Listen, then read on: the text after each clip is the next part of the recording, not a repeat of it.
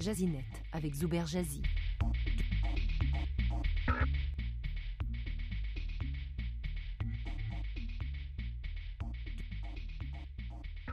Les détenteurs des iPhones et iPads reçoivent des rappels insistants pour mettre à niveau le système d'exploitation iOS. Quelles sont les importantes nouveautés d'iOS 11 et faut-il l'installer? Voici une sélection des nouveautés marquantes qu'iOS apporte, qu'iOS 11 apporte aux utilisateurs des iPads et iPhones. Le centre de contrôle redessiné est personnalisable. Ce centre a été reconfiguré avec des ajouts de raccourcis vers les nouvelles fonctionnalités, dont notamment ne pas déranger, que je vais en parler un peu plus tard. Ce centre de contrôle est désormais personnalisable et l'usager, via les commandes réglages centre de contrôle personnalisé, peut ajouter et ou retirer des options selon ses besoins.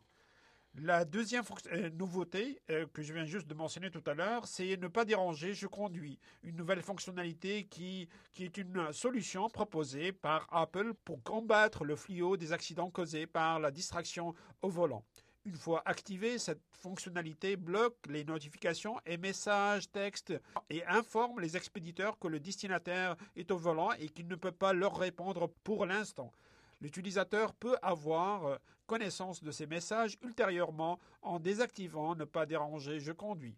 Troisième nouveauté euh, intéressante, euh, la réalité augmentée peaufinée grâce à la technologie ARKit qui enrichit des environnements réels par des informations additionnelles et des échanges interactifs. Des applications comme MeasureKit permettent de prendre notamment les mesures des pièces et de visualiser les meubles ou les objets qu'on veut y mettre. Quatrième nouveauté, c'est faire des animations à partir des images. Les nouvelles options boucle vidéo, pause longue et rebond permettent aux utilisateurs de faire des reprises d'une image, de créer un effet de traînée et de rééditer d'une façon animée une séquence de photos. Notons que les admirateurs des emojis seront ravis par l'ajout de plusieurs nouvelles créations. Dernière euh, innovation ou dernière nouveauté qui mérite d'être euh, signalée, c'est la, fonctionnalité Note qui a été enrichie et qui se rapproche par ses ajouts à une application de traitement de texte professionnel.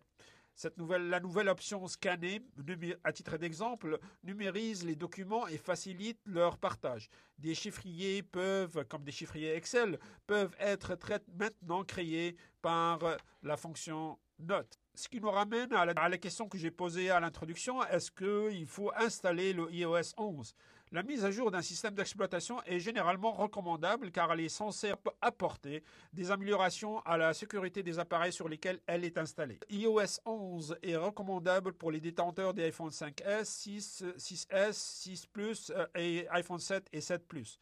Elle est recommandable sous réserve le iOS 11 apporte des améliorations significatives pour le iPad, pour mais les nouveautés apportées par iOS, mais les nouveautés apportées par iOS 11 ne sont pas intuitives pour l'utilisateur moyen.